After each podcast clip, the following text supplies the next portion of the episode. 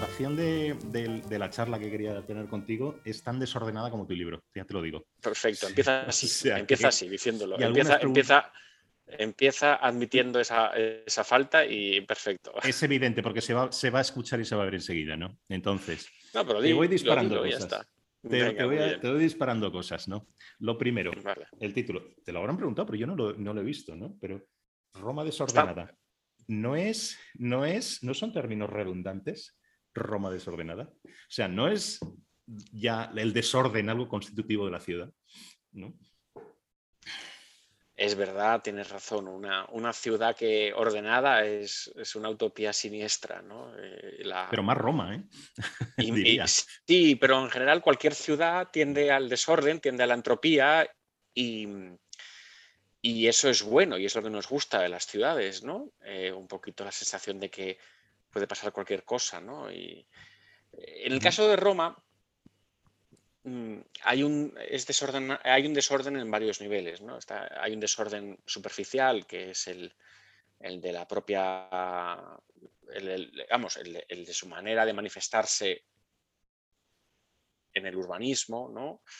Eh, es una ciudad pues mm, caótica, eh, crecida muy orgánicamente, eh, muy poco racional ¿no? en su trazado, a pesar de que los papas eh, intentaban de vez en cuando pues, hacer alguna calle con tiralíneas y luego también el urbanismo de la monarquía italiana pues también eh, intentó poner orden y luego ya Mussolini, por supuesto, digamos que la Roma fascista es una Roma más geométrica.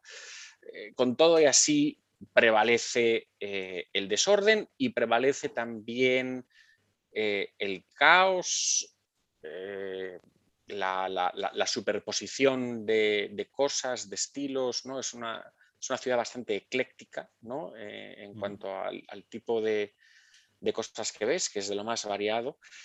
Y luego es una ciudad pues, que también pues, no, es una ciudad muy limpia, ¿no? eso también contribuye a, a, la sensación de desorden. Pero bueno, además de ese, además de ese nivel más superficial, luego está mm, que constitutivamente, como dices tú, es una ciudad mm, desordenada porque es que lo ha visto todo, ¿no? Lo ha visto todo y, ha, visto varios imperios, varias potencias eh, hegemónicas en la ciudad, ha tenido muchas épocas, son, son, son 28 siglos de, historia y el desorden al que alude mi título también es, ese, ¿no? el, desorden de, de la historia, ¿no? Las, los muchos avatares que ha encarnado la ciudad. Y por último, es también el desorden del método del libro, ¿no? Pues eh, yo lo voy a decir. Exacto, yo no quería, yo no quería, mm, yo quería un libro muy caleidoscópico, son 70 capítulos cortos que tienen que ver con historia del arte, historia de la religión, historia de la política, pero luego también hay, pues eso, calas eh, sobre la sociología de la ciudad, sobre la demografía de la ciudad, sobre la gastronomía de la ciudad, eh, sobre mis barrios predilectos, ¿no? capítulos un poco más personales. Entonces todo eso yo lo quería saltear en la sartén ¿no? y, ofrecer y emplatar, digamos, sin, sin, un gran, eh, sin, un, sin un sistema. ¿no? Sin, una, sin mm. una trama. Porque es la única manera de abordar la ciudad que es una ciudad universo y entonces tienes que ir juntando los pedazos. Hola, mi invitado esta semana es Juan Claudio de Ramón, que ya estuvo por aquí en una ocasión anterior. Juan Claudio es diplomático y escritor. Ha estado destinado en la Embajada de España en Ottawa, en Canadá, y en la de Roma. Colabora en medios como El Mundo, Letras Libres y The Objective y ha publicado varios libros como El Diccionario de Lugares Comunes sobre Cataluña, La España de Abel, un libro que coordinó con Aurora Nacarino, canadiana, Viaje al País de las Segundas Oportunidades y Roma desordenada, la ciudad y lo demás, del que hablaremos hoy.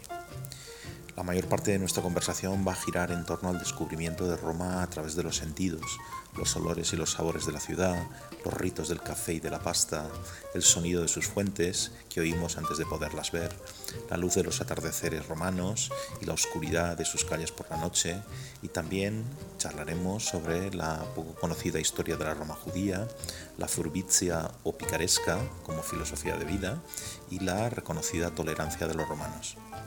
Como siempre, gracias por seguir el programa. Sigue dándole a me gusta, enviando tus comentarios y suscribiéndote en YouTube, en tu app de podcast y en mi página web pacobeltran.com. Y ahora seguimos con Juan Claudio de Ramón. Y bueno, es verdad que yo luego los capítulos los he dispuesto de una manera que creo que pueden hacer la lectura más o menos grata o amena a quien decida leerlo Mm, en orden, ¿no? desde la página 1 hasta la 300, pero en realidad puede leerse, eh, eh, por cualquier, abriéndose por cualquier página y, volviendo hacia atrás, luego avanzando. es un libro que se puede leer a bocados perfectamente. Yo lo he leído en orden y me ha parecido la impresión que tenía desde el principio. Es una especie de patchwork, ¿no? Que tiene todo el sentido, sobre todo cuando llegas al final y miras hacia atrás, ¿no? Tiene todo el sentido, porque yo creo que estoy de acuerdo contigo, casi es, eh, no lo sé, un libro como el que has escrito, casi el único sentido que tiene es ir dando esos fogonazos, ¿no? Esas calas aquí y allá, ¿no? Y, hablas de arte en un momento y parece que se ha acabado la sección del arte, pero luego vuelves otra vez, ¿no? Después de un paso por Mussolini y, por los bares del Trastevere. Pero, en fin, y a mí personalmente me ha gustado mucho leerlo así, es... Eh, mm. Em, y nunca hubiera pensado leerlo un poco a voleo, ¿no? porque, no, la única cronología, eh, vamos a ver, eh, el, único obsequio a la cronología que hay en el libro es que eh, cierro con un epílogo sobre Roma durante la pandemia, porque yo vivía ahí. los, mis, últimos meses en Roma fueron los primeros meses de pandemia y entonces pude, pude ver la ciudad desierta, que Hombre, todas las ciudades del mundo eh, impactaba mucho ¿no? la visión de, una ciudad vacía, pero en el caso de Roma es particularmente eh, espectacular porque a la ausencia de gente sumas la presencia desnuda de los monumentos, ¿no? que son en muchos, en muchos casos muy, muy grandiosos. Y entonces ahí el contraste es muy grande. Eh, eso va a lo último. También se nota en el tono, ¿eh? el tono de ese, el que yo llamo el epílogo del epílogo, porque realmente sería como un segundo epílogo, ¿no? Sí, es un eh, segundo epílogo, sí. Eh, el tono es totalmente distinto de todo lo demás. Quiero decir que da igual que estés hablando de Caravaggio o que estés hablando de un plato de pasta. Hay un, hay un, como, no sé, esto sería difícil de explicar, pero como un tono reconocible la cuestión de la pandemia que flota por todo ese epílogo último tuyo ya es el tono es distinto es un no se es un diario. para empezar a hablar es un diario yo voy son, son, son párrafos cortos lo otros son lo otros son ensayitos no eh, microensayos. Bueno, ahí... y, yo, yo, yo, hubiera querido que fueran más cortos, por cierto. A mí es que no me sale la, escritura impresionista de dar una pincelada y mm. en principio yo me lancé a escribir un libro en el que cada capítulo para mí tenía que tener un folio, una cara, ¿no? Quería que, quería que fueran verdaderas viñetas, pero descubrí que no se me daba bien, que no, que no, que yo enseguida mi manera de escribir y mi manera de desarrollar un tema siempre pedía la media distancia, ¿no? Eh, mm. Dos, tres páginas.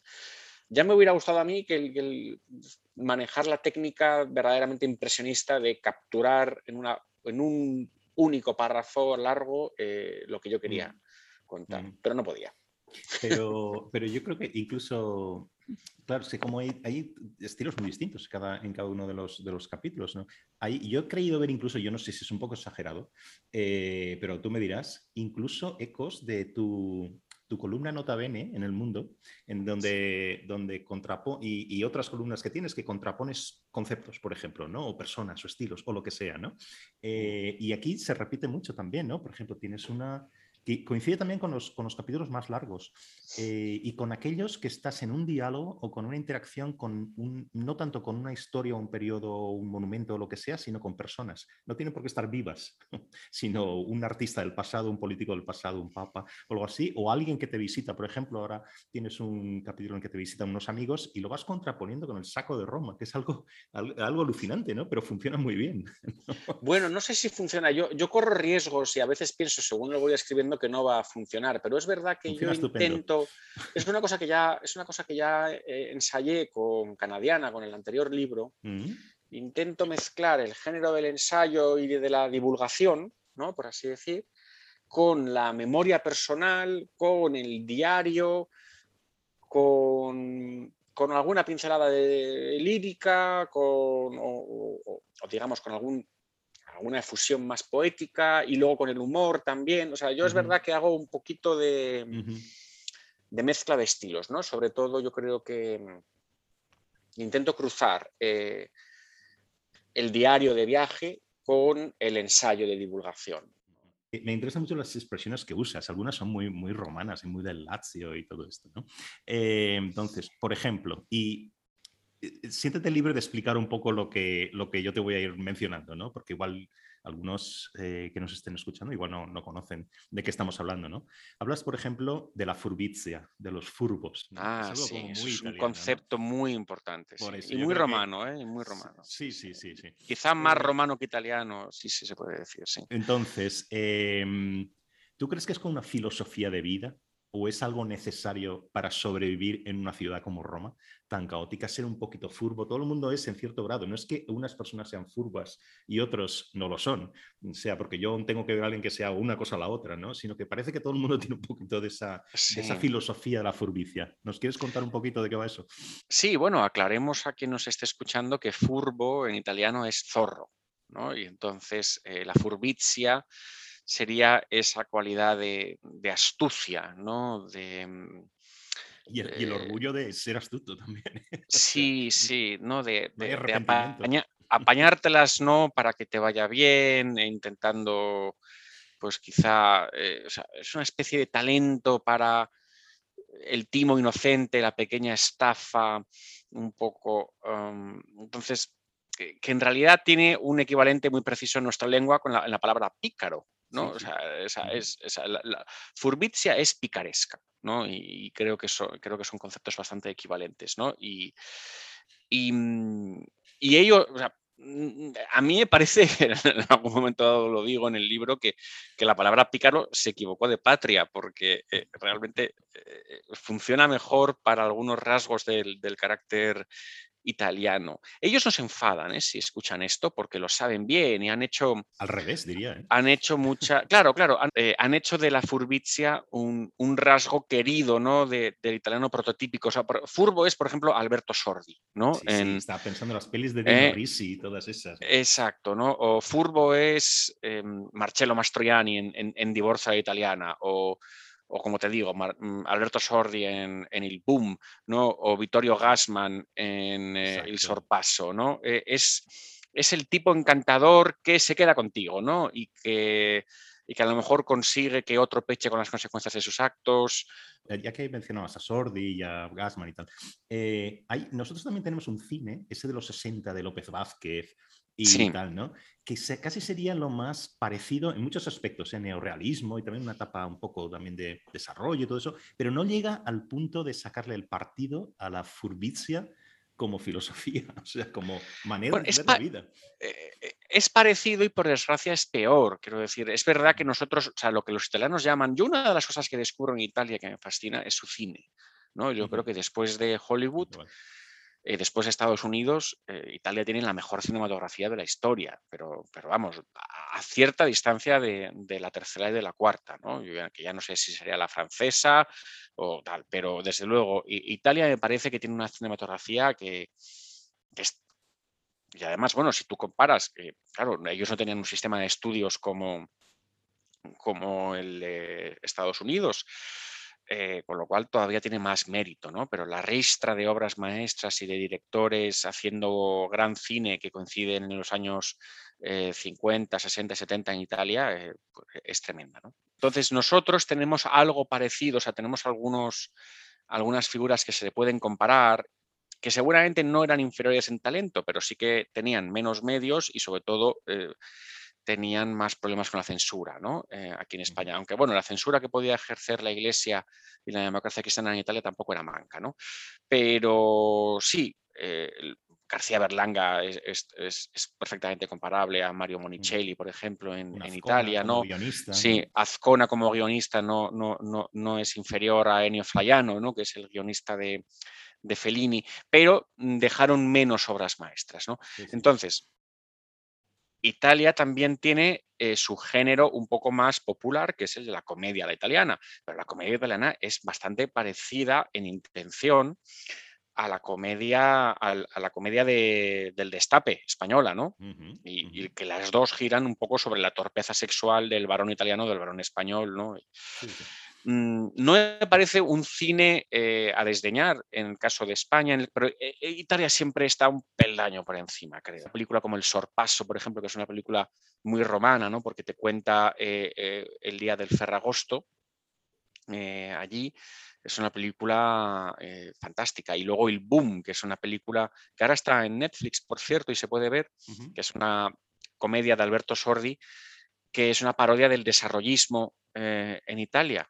Entonces, no sé si la has visto. Eh, eh, eh, la, premisa de la comedia, que es de Vittorio de Sica, es mm. que Alberto Sordi, para mantener el tren de vida ¿no? en los años 50, en los primeros 60 en Italia, es un país que se está enriqueciendo a marchas forzadas después de la, de la posguerra, mm, tiene que vender un ojo de la cara no, es una expresión que siempre usamos de manera figurada. En esta ocasión, la premisa de la comedia es tomársela eh, como algo real, ¿no? Eh, mm, eh, el tío tiene que vender un ojo de la cara para, para ser. Claro, con lo cual enseguida la comedia, la comedia adopta un tono muy amargo, ¿no? Un, tono, un tono de denuncia, ¿no? Un poco de lo, que, de, lo que estaba ocurriendo en Italia en ese momento. Porque había gente que se estaba quedando atrás. No, no podía, no podía seguir aparentando, ¿no? Una riqueza que, que, que, en ocasiones es la más aparente que real.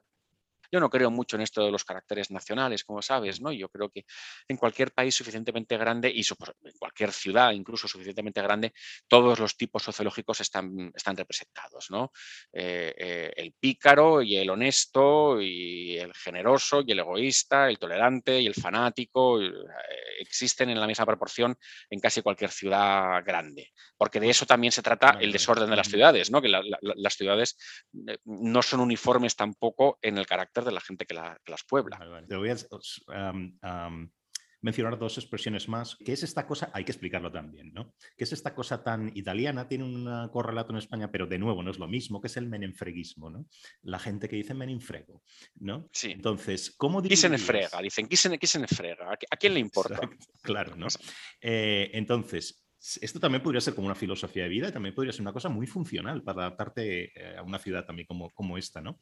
Es que Roma ha pasado por tantas etapas, por ejemplo, la Roma del siglo XIX, que ya no la conocemos, la, la, Roma preunitaria, o sea, eh, la Roma que todavía no era capital de Italia, eh, y que es la que conoció Stendhal o la que conoció, por ejemplo, Emilio Castelar en España, ¿no? O sea, el, el único, no sé si el único, pero el mejor libro que tenemos de, Roma, escrito por un español en el siglo XIX, es el de Emilio Castelar, eh, que es la Roma de los últimos días del papado, los, últimos días de eh, los estados pontificios. Entonces, esa Roma, por ejemplo, la llamaban la Roma de las seis P's.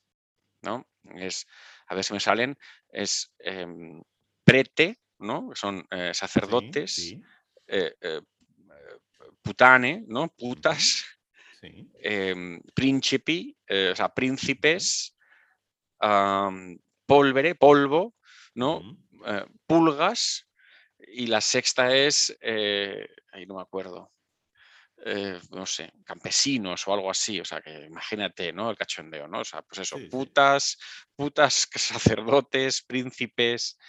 Em, eso, esa era la, esa era la, y la plebe, ¿no? También, ¿no? La plebe, ¿no? ese, mm, el pueblo romano, realmente, lo que se podría llamar pueblo romano, que ya no existe, porque ahora lo que hay es una sociedad, es una población bastante heterogénea, mm. eh, propia de mm, cualquier ciudad eh, grande, sobre todo una capital europea, pero lo que podíamos llamar el pueblo romano desaparece con la unidad de Italia. ¿no? Ya, no, ya deja de existir ¿no? y se funde, digamos, en la masa de eh, la sociedad romana que viene ya de todas partes de Italia ¿no? para hacer la, capital. Ese, que es, ese, que ese, que es el pueblo romano genuino y que está, por ejemplo, bien capturado en los sonetos del Beli, que era el, poeta que escribe en romanesco y que, al que yo dedico un, un, capítulo también y que fascinaba, por ejemplo, a Alberti. ¿no? Alberti tradujo sus, tradujo al español sus sonetos, ¿no? Como pudo, porque claro, para traducir tienes que, tienes que encontrar el registro coloquial del español también. Agustín García Calvo también tiene un libro eh, dedicado al Beli.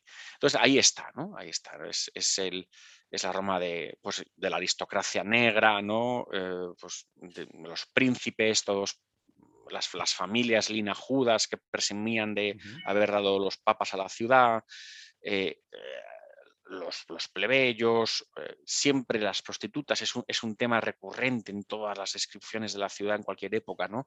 Eh, el número de, meretrices que, que, hay, ¿no? o de cortesanas, ¿no? Porque va, va cambiando la denominación. Y entonces luego en la Roma moderna, pues efectivamente tienes algunas tribus urbanas, ¿no? Más que tipos sociológicos, ¿no? Y, como tú dices, pues pues bueno, eh, los, los, pariolini, ¿no? los pijos serían una, una, de ellas, eh, sí, lo, todo lo que es lo, lo fico, ¿no? Lo guay, lo cool, ¿no? Ah, y luego también, hombre, el furbo, ¿no? el furbo que son los, los pícaros, ¿no? De la ciudad, ¿no? El taxista que se te queda con las vueltas, eh, ese, tipo de, ese tipo de cosas, ¿no? Pero insisto, todo esto no hay que tomárselo muy en serio porque Roma es una gran ciudad y en una gran ciudad eh, todo el arco de sociológico eh, está, está, bien representado. ¿no? Si, yo tuviera que, si yo tuviera que designar una cosa como propia de la idiosincrasia romana, diría que es la tolerancia. Es una, es una sociedad muy tolerante con, la, con, las manías de los demás y eso es admirable. Y yo creo que eso, es, eso, es, lo que más hecho de menos de Roma realmente, ¿no? La, la, sensación de vivir en una ciudad donde la gente no se enfada, ¿no? Con, donde la gente no juzga, la gente absuelve.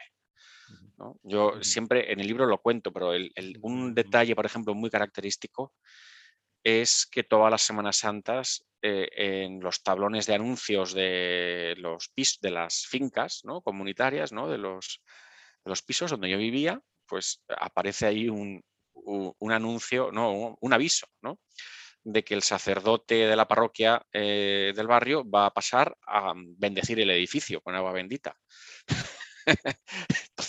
Y nadie protesta, pero te lo cuentan, te lo cuentan como si, como si te estuvieran diciendo eh, que, van a pasar a, va a pasar el contador del gas, ¿no? O que van a pasar a fumigar o, lo que fuera. No, oye, que va a venir el sacerdote a, bendecir el, edificio, ¿no? Y nadie protesta, todo el mundo le da igual. oye, pues, pues, muy bien, pues que venga, ¿no? En España yo esto no me lo imagino así. En España somos más intransigentes, somos más fanáticos. Sí, sí, sí. me un pollo de esto. Oye, una pregunta que es trascendental para ciertas personas que pueden llegar a las manos con esto, ¿eh? ¿La pizza se come con cerveza y la pasta con vino o al revés? ¿Has escuchado pues esto? Mis amigos italianos pueden llegar a las manos con una cosa como esta. pues no, pues eh, esta especie de maridaje del que hablas, yo no lo, a mí no me la dieron como una regla fija, aunque ahora que lo dices tiene sentido. Tiene sentido. Lo que sí que puedo confirmar son varias cosas. Primero, que comen pasta, eh, bueno, eh, a manos llenas, ¿no? O sea, lo de los espaguetis, o sea, son capaces de comer pasta dos y tres veces al día. No les engorda porque luego toman eh, mucha verdura. Y luego el tema de la pizza, una cosa que les pone muy nerviosos eh, a ellos eh, cuando la toma, cuando la, cuando ven pizzerías fuera, por ejemplo en España. Primero es el tamaño del plato. la, pizza es plato único, primero, en Italia. Y, se sirve en un plato especial, que es un plato un poco más grande que el, que el normal. ¿no? O sea, lo que les pone muy nervioso es que la pizza pueda considerarse un entrante o un segundo plato o lo que sea, y, que, y que no se sirva en el, en el, en el plato casi liso que ellos, que ellos utilizan normalmente. Recuerdo estar en el autobús que te lleva del aeropuerto de Champino al centro, a Termini, al centro de la ciudad, y era una tarde, una tarde preciosa, está cayendo el sol, y ese sol del atardecer, yo creo que venía, no salía de Madrid, sino salía de Valencia, creo, con lo cual son dos horas de avión o algo así, un poquito más, creo, no sé, y una, un tiempo y una luz básicamente muy parecidas. ¿no? Entonces, llegar, tener ese sol del atardecer eh, y empezar a entrar por los barrios del sur, de, creo que está en el sur, ¿no? El sur o sureste, ¿no? Eh, entras por Roma, ¿no? El ocre de las casas, del que hablas mucho, el Yellow Roman este, ¿no? Eh, de en los mil variantes de ocre, que es que no solo uno, sí. ¿no? Las ventanas verdes, los pinos, un cielo súper azul, y me hacía sentir como en casa, o sea, de lo mismo, yo había salido y había llegado a un sitio que tenía lo mismo, ¿no? Algo así, ¿no?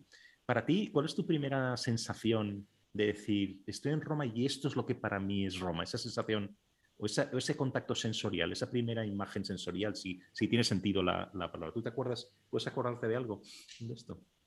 Yo creo que la luz. la luz de Roma es muy difícil de definir. Eh, también los colores de Roma ¿eh? son difíciles de, captar. Eh, como dices tú, la gama de ocres es infinita, ¿no? Y, yo le dedico un capítulo al tema de los colores de Roma, ¿no? Al tema de la, paleta cromática de la ciudad, que se divide entre los naranjas, y, los, los blancos, ¿no? Los, los, blancos un poquito con recuerdo de azul, que es lo típico de la piedra de la ciudad que es el, travertino. Eh, tenemos un poco la, el falso, la falsa noción de que Roma está hecha de mármol, o la mayoría de los monumentos, y no es así. Y menos mal que no es así, porque el mármol, cuando eh, se usa eh, demasiado, es muy es demasiado suntuoso, ¿no? deslumbra mucho. Ellos usan una, una, piedra caliza que se llama piedra de travertino, que puede recordar al mármol desde lejos, pero que en realidad eh, es una piedra más porosa, eh, que absorbe bien la luz. Entonces, los monumentos suelen ser de esa piedra y las casas suelen estar eh, encaladas con tonos ocres. y ese es un poquito el binomio cromático de la ciudad. Pero con infinitos matices, como dices tú. Y mm, yo intenté capturarlos ¿no? en, en, un capítulo que es, el capítulo que, más he reescrito, creo, porque eh, quería, no quería pasarme ¿no? En, esto. Bueno, esto es beige, esto es paja, esto es cuarzo, esto es eh, rosa, esto, mm, esto es color, color calabaza, esto que es, ¿no? Quería, quería acertar con las palabras. La luz es que es muy difícil. Fíjate que ahora mismo yo vivo en una ciudad como Madrid que tiene una luz brillante y también una luz eh, muy bonita ¿no? Y muy característica. Pero en Roma es especial, porque como dices tú, mm, los atardeceres son mágicos, hay algo ahí, eh, es una luz tamizada, a veces por una neblina. por ejemplo, para mí el mejor atardecer posible es el de el de mm, el Monte Aventino, ¿no? Cuando... Y ahí es que, es, que la ciudad de repente es casi azul, es, de una... Es, de una, es, parece una marca de agua, ¿no? La, cúpula de San Pedro ahí en el horizonte. Muy difícil de definir, pero también muy inolvidable cosas que yo recuerdo de, la luz y de la falta de luz en Roma, ¿no? Que es, a ver, a ver cuáles de estas cosas eh, coincides o te, o, te suenan. O, por ejemplo, yo estaba mirando mis, fotos de cuando estuve en Roma, yo estaba haciendo fotos con una cámara antigua en blanco y negro, ¿no? Y, recuerdo que las fotos por la, se, parecen algunas casi como a peli del neorealismo, de verdad, por la noche me extrañaba la falta de luz en muchos sitios donde solo hay unas cuantas farolas en el centro de Roma, eh, unos faros de los, los faros de los coches y los neones de los bares, como si fuera de verdad. está muy mal iluminada, está muy mal iluminada por la noche la ciudad, es uno de los problemas que tienen. Aunque bueno, luego cambiaron las bombillas en un momento dado, entonces la gente se quejó porque ya no era la misma luz claudicante de las farolas.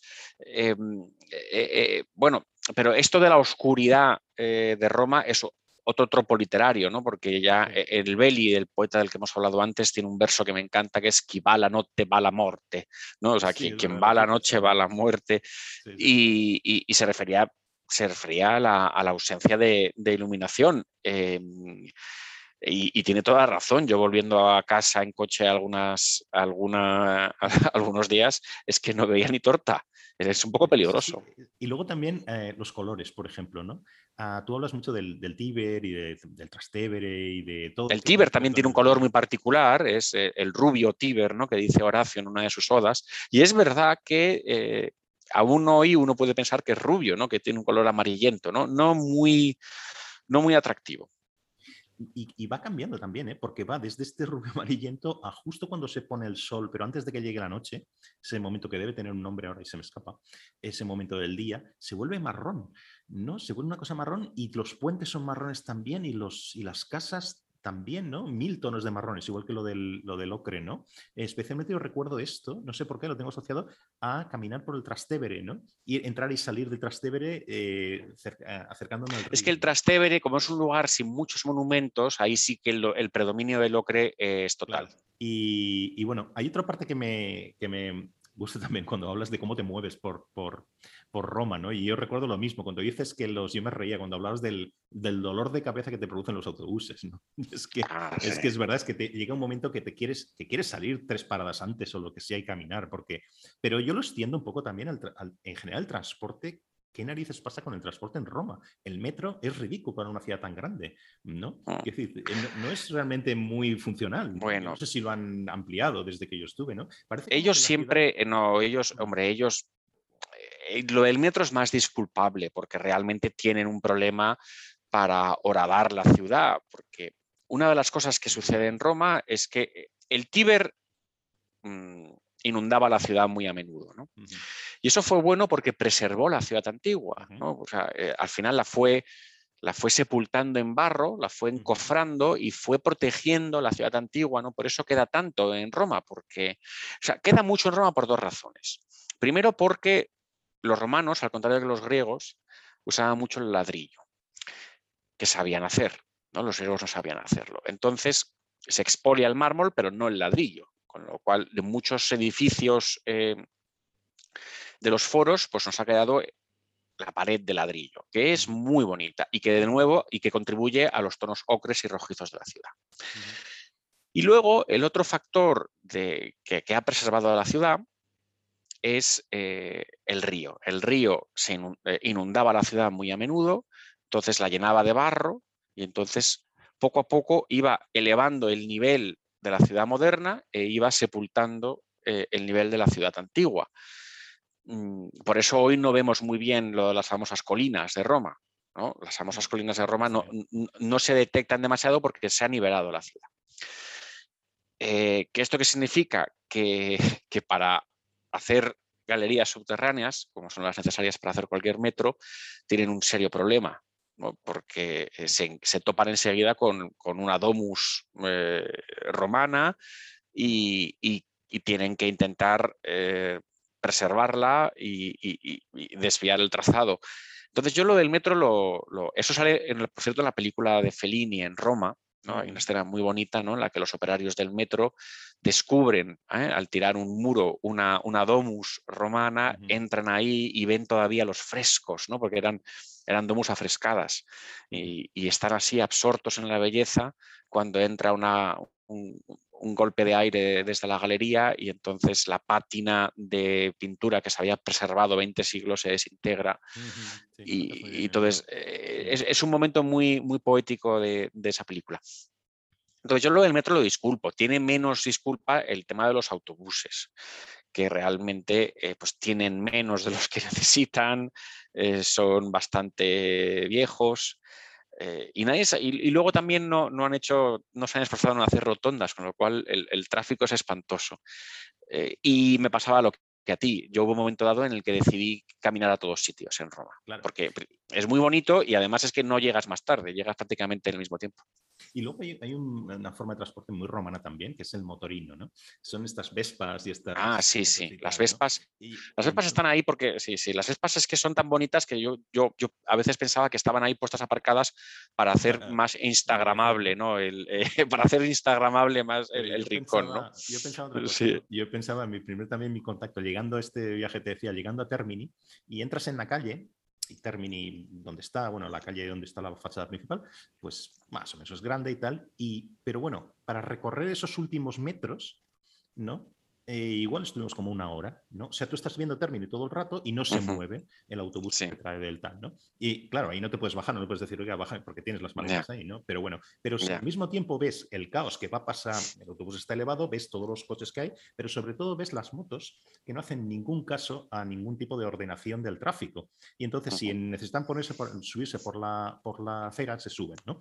entonces, esto ya es, ya es como un primer golpe de realidad de lo que te va a esperar, ¿no? Yo recuerdo una, una entrevista que le hacían a este autor de, de las novelas policíacas, Andrea Camilleri, ¿no? En un contexto distinto, cuando le preguntan, oiga, ¿por qué ustedes toleran en Italia a un tipo como Berlusconi, lo que presenta Berlusconi y tal? Y, y, Camilleri respondía con una, eh, refiriéndose a los motorinos, ¿no? De usted ha visto estos motorinos en Roma que van por donde les da la gana. Pues la gente quiere ser como ese motorino, ¿no? Que cuando ve un obstáculo se salta la ley, ¿no? Se salta la regulación. Por eso nos gusta verlos. Bueno, volvemos al tema de la, de la furbicia, ¿no? Y, de, y, y del saltarse el reglamento, no la ley, el reglamento. ¿no? La ordenanza, ¿no? Es, eh, sí, la regla, sí. La relativa anomia en la que vive la ciudad, sí. Hmm. Eh, cambio de tercio, otro sentido. ¿A qué te huele Roma? Te puedo decir muy rápidamente lo que me olía a mí, ¿no? Lo que yo recuerdo. Por un lado, basura. Tú hablas mucho de la basura en el, en el libro. Por otro lado, aceite de oliva, a especias, a pasta, a pan en el horno, a comida deliciosa, a perfume pasando delante de algunas tiendas muy finas, a cosas así. ¿A qué te huele a ti? No, me huele a todo eso. La verdad es que no, no, voy a añadir a nada. Eh, eh, yo no tengo un gran olfato. El olfato es un sentido bastante abandonado ¿no? por, los modernos. ¿no? Y eh, te voy a decir, si quieres, a qué, a qué suena. ¿Vale? Porque a qué huele ya lo has hecho tú.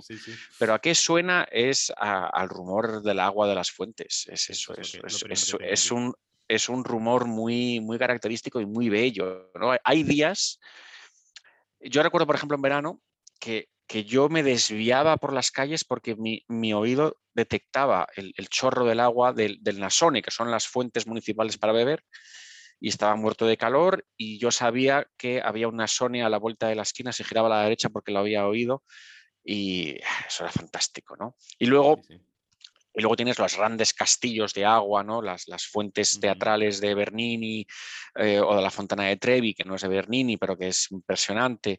Eh, esas, las, esas, antes de verlas, las escuchas. Y también el torrente, el torrente subterráneo también, porque los papas eh, volvieron a, reconstruir varios acueductos y, a veces pasa muy, muy cerca de, de la calzada, ¿no? Y tú escuchas el, la tromba de agua bajando desde, desde las colinas, ¿no? por ejemplo, desde el Llanícolo, ¿no? desde el Fontanone, eh, hasta, hasta, hasta Trevi. O sea, quiero decir que es que el, el, agua de las fuentes las alimentan acueductos. ¿no? ¿Por qué uno de los países que tiene uno de los mejores cafés del mundo quizá yo para mí, después de Colombia, que es la NBA del café, ¿vale? Eh, pero uno de los países que sabe preparar y hacer el mejor café del mundo, ¿por qué lo hacen tan complicado para disfrutarlo?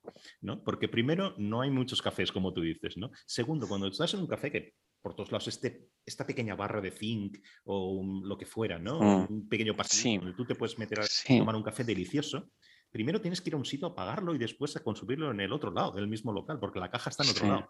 Y luego no te puedes sentar. Es muy curioso. Yo creo que ese fue uno de los primeros capítulos que quise escribir, porque yo me sentía relativamente orgulloso de ese descubrimiento antropológico, ¿no? La idea, ahí sí que hay un cambio cultural con España, ¿no? Eh, los romanos, em, los italianos en general, se toman el café de pie en la barra. Sí, sí. Y suele, y suele ser el café expreso, ¿no? que es, eso es lo que ellos llaman un café. Cuando ellos piden un café, se sobreentiende que es un café expreso. El café con leche o el cappuccino no, no toman tanto. No, no, ni siquiera es una invención italiana, el cappuccino es una invención vienesa, ¿no? Esto es otra cosa que no se sabe.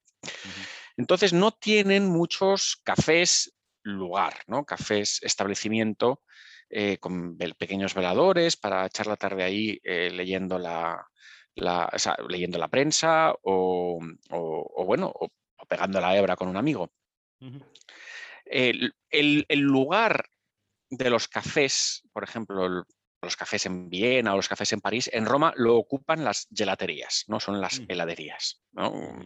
El bar pastelería lo llamo yo, porque es que todo bar tiene un mostrador para helados, con lo cual pero no, es verdad, no, no, no es fácil encontrar un sitio donde tomarte el café sentado, porque además los, locales suelen estar mal aprovechados por dentro, porque como ponen la caja, la, caja registradora en mitad, ¿no? en lugar de en la barra, claro, efectivamente, la ponen en mitad y ponen a uno ahí a cobrarte y su único trabajo es cobrarte, al final eso, eso, eso es, al final hacen que el espacio se aproveche peor.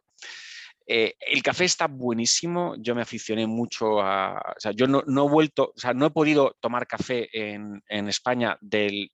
En, España es matarratas realmente lo que tomamos. El café en España es espantoso. Eh, o sea que me, me, mal, me malacostumbró el paladar. Pero por otro lado, mm,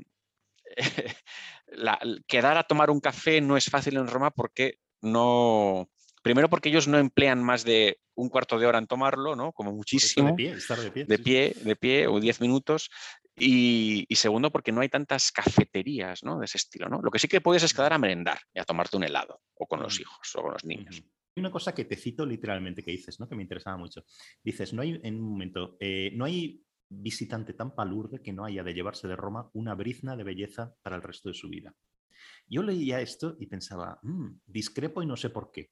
¿No? Discrepo en el sentido de que sí que creo que hay gente, de hecho en ese capítulo hablas mucho del, de la gente que se hace, eh, que no va a ver a los, las cosas que tiene que ver, un monumento, una fuente, etcétera, sino que se pone de espaldas para hacerse su foto, su selfie y si no sé qué, ¿no? Entonces, yo creo que si hay mucha gente que si no quiere ver no lo va a ver, se va a llevar la idea que le dé la gana de Roma, ¿no? Eh, por ejemplo, ahí enseguida yo pensé en, hablas mucho de la gran belleza en, tu libro. Es una peli que a mí me encanta. ¿no? Entonces, no sé si te acuerdas el principio, eh, tiene un principio larguísimo donde están en esta fiesta y tal, ¿no? Y ahora, ¿no? Y, la, y, justo después lo que ocurre es que Tony Servilo, que se va caminando a casa, ¿no? Por una Roma que está amaneciendo o es muy pronto por la mañana, una Roma que no hay nada. Es, el contraste con el follón anterior de la. Sí, sí. Y va por la orilla del Tíber, por cierto, que es una cosa que nadie hace. Ahí, ahí realmente eh, este, Sorrentino se inventa algo porque nadie pasea por el Tíber, porque es un río un poquito, o sea, que no, no, no gusta, ¿no? Sí, sí, Pero recuerdo, esa parte para mí me pareció bellísima, ¿eh? O sea, al principio, ¿eh? iba caminando y mm. iba viendo unos niños jugando, fuentes, eh, unas monjas que pasan rápidamente por un callejón.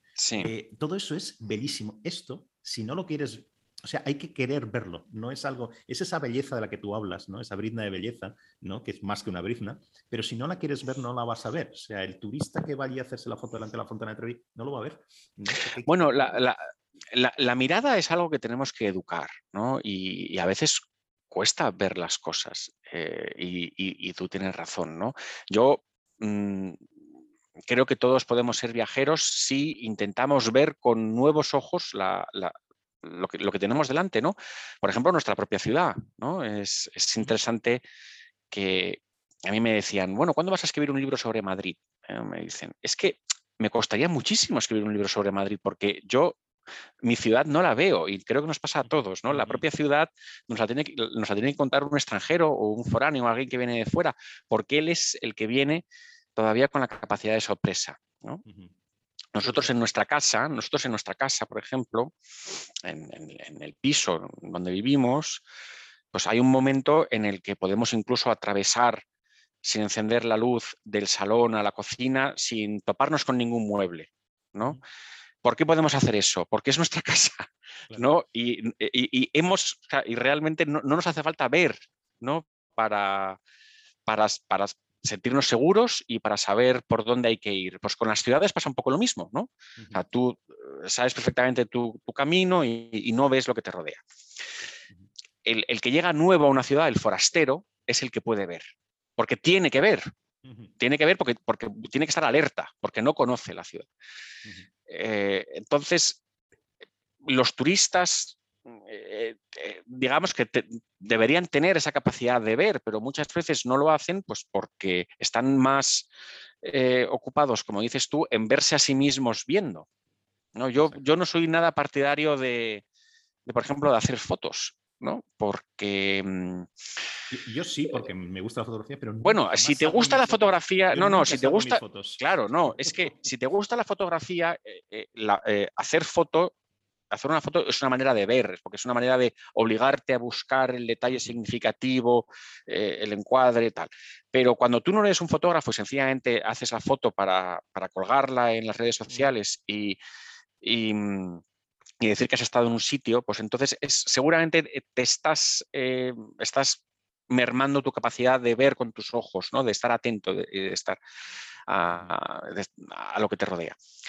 Bueno, por supuesto, esto ocurre, pero bueno, yo lo que digo en el libro es que le ocurre al turista de masas y le ocurría al gran turista también, quiero decir, porque es que pensamos en Goethe y pensamos en Stendhal como en, turistas distinguidos, pero junto a ellos llegaban muchos turistas también del, norte de Europa que, también hacían un turismo muy vulgar. El, Gran Tour es un turismo de, es un turismo de borrachera, es un turismo de sexual, eh, es un turismo disipado, no, no hay que pensar que todos ellos iban y, y de repente pues eh, el viaje les elevaba espiritualmente, ¿no? Pues más bien iban a, iban al burdel. Esta es la realidad. iban, al burdel que, se encontraban en Roma y que, que no, al que no podían ir en, Berlín o en Manchester o donde fuera. Eh, porque ahí, claro, es, más delicado ir. Bueno, eh, pero sí que creo, sí que mantengo lo dicho. Roma es una ciudad de una belleza tan apabullante que al final algo se te queda, algo se te queda y sales ennoblecido ¿no? del encuentro con la ciudad. Hay otra parte que, tocas en el, libro que también daría para, hablar bastante rato, ¿eh? pero bueno, sí quería mencionarla, que es toda la, cuestión de la historia judía de Roma, ¿no? yo estaba, estuve en Roma, me quedé en el... Tú describes ahí las calles del gueto y todo eso. Bueno, el gueto, claro, es que es una zona que está muy bien, Roma, ¿no? Y mi casero eh, me contaba, no sé, siempre encontramos ratos para... Era una especie, una casa grande señorial, eh, donde el dueño, judíos, se iba con su kipa todo el día, eh, cuando estábamos desayunando, tal, pues venía y aparecía por allí y contaba historias, ¿no? Y yo tenía curiosidad por preguntar cómo era la historia de su familia, etcétera, que yo no sabía nada, ¿no?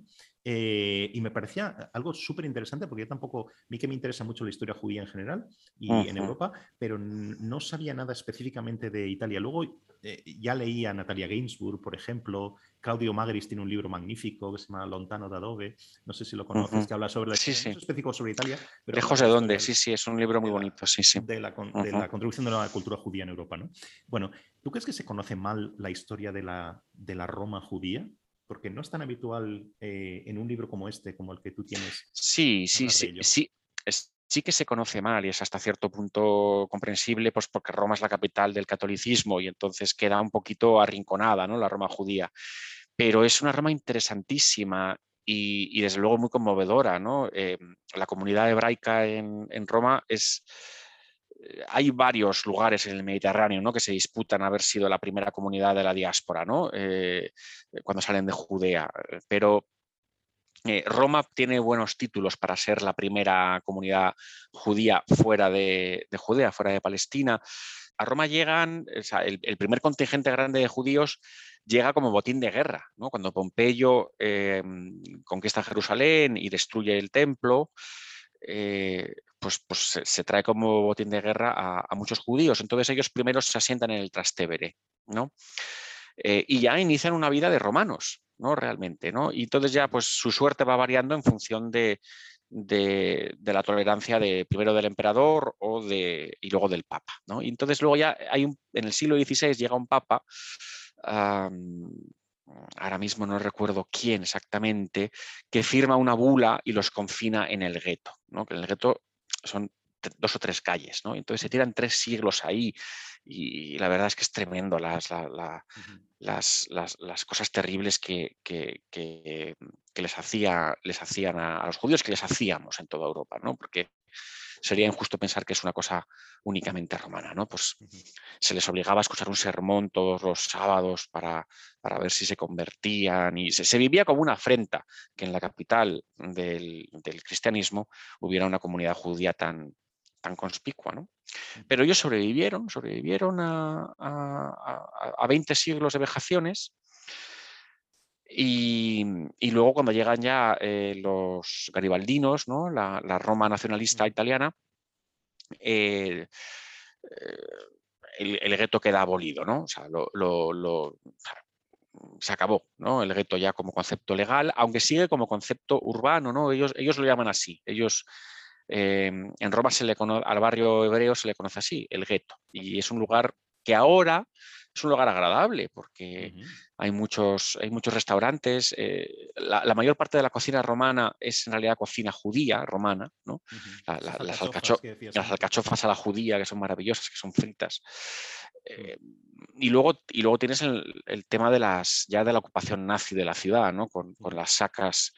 Eh, hay, una noche en la que cogen a, a, 1.500 judíos y se los llevan a, Auschwitz y, y vuelven 16. Tremendo. Es una Roma muy interesante, muy, muy interesante. Hablas en un momento dado de, tu mm, descubrimiento, redescubrimiento, no sé, de la vía Apia, ¿no? Eh, sí. Un paseo en bicicleta que das, ¿no? Sí, sí, sí. Imágenes muy bonitas, ¿eh? Cuando hablas de hacia el final, ¿no? Que cuantos más kilómetros vas hacia adelante, más siglos hacia atrás eh, viajas, ¿no? De dices también ahí, llegar es volver, ¿no? Y esto me, me sugería otra cosa, ¿no? Eh, que vale para tu libro y vale para también la imagen que yo tengo de Italia, o lo que yo conozco de Italia y de, o sea, Roma y de Italia en general, que parece que Italia está siempre en el punto de partida, ¿no? Me refiero a lo siguiente. En todo tu libro hablas de cultura, de historia, de arquitectura, de, sale por todos lados, ¿no?